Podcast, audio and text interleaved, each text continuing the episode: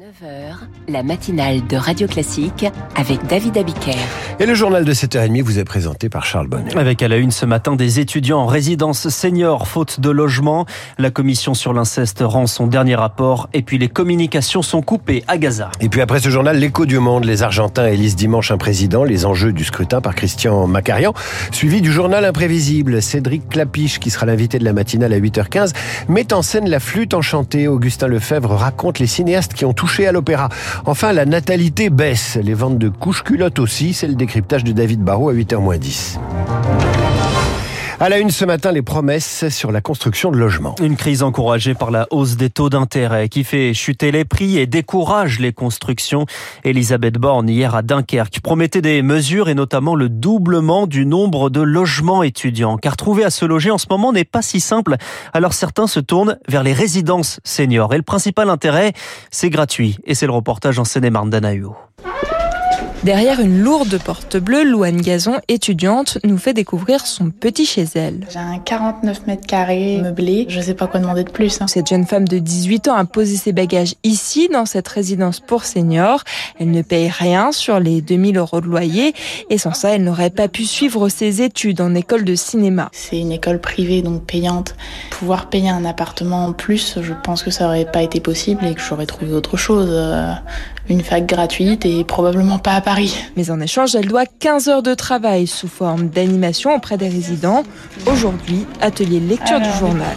Société, c'est prof empêché de travailler. Mon plus grand bonheur d'Agnès. Je suis contente qu'elle soit là, ça me rajeunit. Et de Louane. Me dire que j'ai mon job et que je dois pas bosser à McDo et sentir la frite en rentrant chez moi, euh, c'est quand même euh, énorme. Une formule gagnant-gagnant d'après la directrice de la résidence, Mylène Marolo, et une formule bien encadrée par la loi. C'est un CDD euh, de 9 mois, 1 an.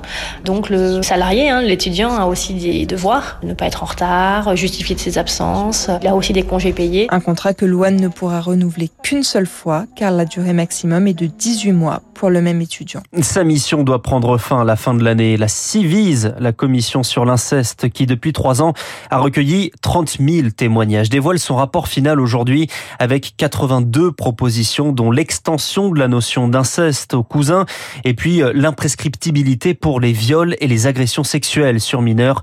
Claire Bourdi du collectif Enfantiste appelle désormais l'État à agir.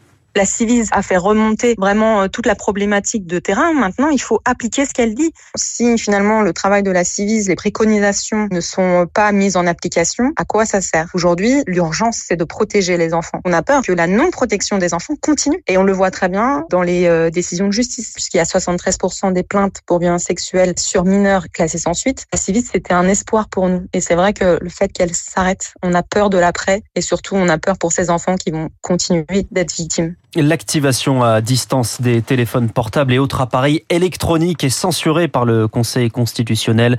Disproportionnée, la mesure porte atteinte au droit de la vie privée. Elle figurait dans le projet de loi de justice porté par le ministre Éric Dupont-Moretti. Éric Ciotti accuse Emmanuel Macron de nourrir la crise démocratique. Une lettre ouverte publiée ce matin par le président des Républicains qui accuse le président de vouloir contourner le Parlement avec sa deuxième édition des rencontres de Saint-Denis. Cette fois-ci boycottée donc par Éric Ciotti, mais aussi par le socialiste Olivier Faure et l'insoumis Emmanuel Bompard. Pour les autres, le rendez-vous est à 9h15. Hasard du calendrier, cette rencontre a lieu cinq ans après les Gilets jaunes. C'était le 17 novembre 2018. Un mouvement emblématique du premier quinquennat à Macron. Des manifestations tous les samedis dans les grandes villes. Une myriade de revendications, principalement autour du pouvoir d'achat. Pour calmer les esprits à l'époque, des cahiers de doléances étaient apparus dans les mairies. Mais depuis, aucune synthèse n'a été faite de ce qui est une photographie de la société française. Michel Fournier est le président des maires ruraux de France. Le premier sentiment d'insécurité en milieu rural, c'est la santé. On a toujours pensé que le premier réflexe sécurité égale force publique, etc. Et à l'époque des cahiers de doléances, chacun surfait là-dessus en disant il faut plus de sécurité, il faut mettre de la visio partout, il faut machin, il faut truc.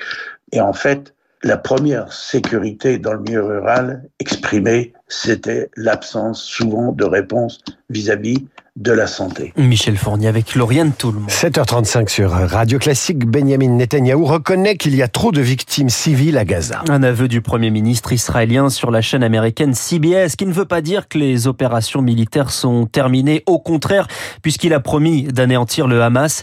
Mais la pression internationale s'accentue, Charles Ducrot. Oui, et les opérations militaires autour de l'hôpital Al-Shifa continuent, justifiées par la présence supposée d'otages, selon Benjamin Netanyahou. Le Premier ministre israélien affirme que ces hôpitaux servent de QG au Hamas. L'armée israélienne dit avoir retrouvé le corps d'une jeune otage de 19 ans à proximité, ainsi que des armes et du matériel militaire. L'opération a été critiquée par les États-Unis et la France qui s'opposent aux interventions contre des hôpitaux et des infrastructures civiles. Hier après-midi, un autre hôpital à Gaza a été bombardé, faisant sept blessés. Nouvelle condamnation.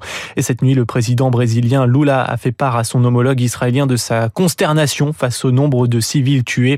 Dans ce contexte, les Nations Unies et l'OMS craignent d'importantes pertes civiles et le risque imminent d'une famine à Gaza. Charles Ducrot et les États-Unis appellent également à des mesures, je cite, urgentes pour faire cesser les violences des colons en Cisjordanie. Et si plusieurs pays et le Conseil de sécurité des Nations Unies appellent au cessez-le-feu, eh bien, ça n'est pas le cas de l'Allemagne, dont le chancelier Olaf Scholz reçoit ce soir le président turc Recep Tayyip Erdogan à Berlin, qui avait lui-même qualifié Israël d'État terroriste. En France, en revanche, la gauche, PS, écologiste et communiste appelle à manifester demain pour réclamer un cessez-le-feu à Gaza et, la libération des otages retenus par le Hamas. On termine avec un hommage de Fabrice Lucchini à Charles Péguy. Oui, car Fabrice Lucchini est en ce moment au théâtre des Mathurins à Paris. Des lectures de Victor Hugo enrichies de commentaires d'écrivains comme Baudelaire et Péguy.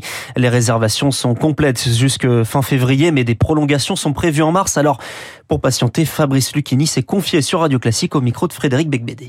Un jour de déprime en descendant de Montmartre euh, où je n'allais pas bien, je rentre dans cette librairie, je lui dis que j'arrive plus à lire de romans. Qu'est-ce que vous avez à me conseiller? Il me sort le livre de Peggy. Et je lui dis vous êtes sûr? Et là, ça a été le miracle de mes deux dernières années parce que là, on voit que cet homme qui est un génie. Deleuze disait, il est génial et fou, mais la langue de Peggy est absolument démente pour un acteur, parce que c'est la plus grande oralité qui existe. Et l'interview complète de Fabrice Lucchini, c'est dans Conversation chez La Pérouse avec Frédéric Becbédé, diffusé demain à 19h sur Radio Classique. Prochain journal à 8h. Merci Charles. À suivre l'écho du monde. Les Argentins votent dimanche pour élire un président. Ils ont le choix entre un centriste libéral et un populiste ultra libéral. Radio Classique 7h38.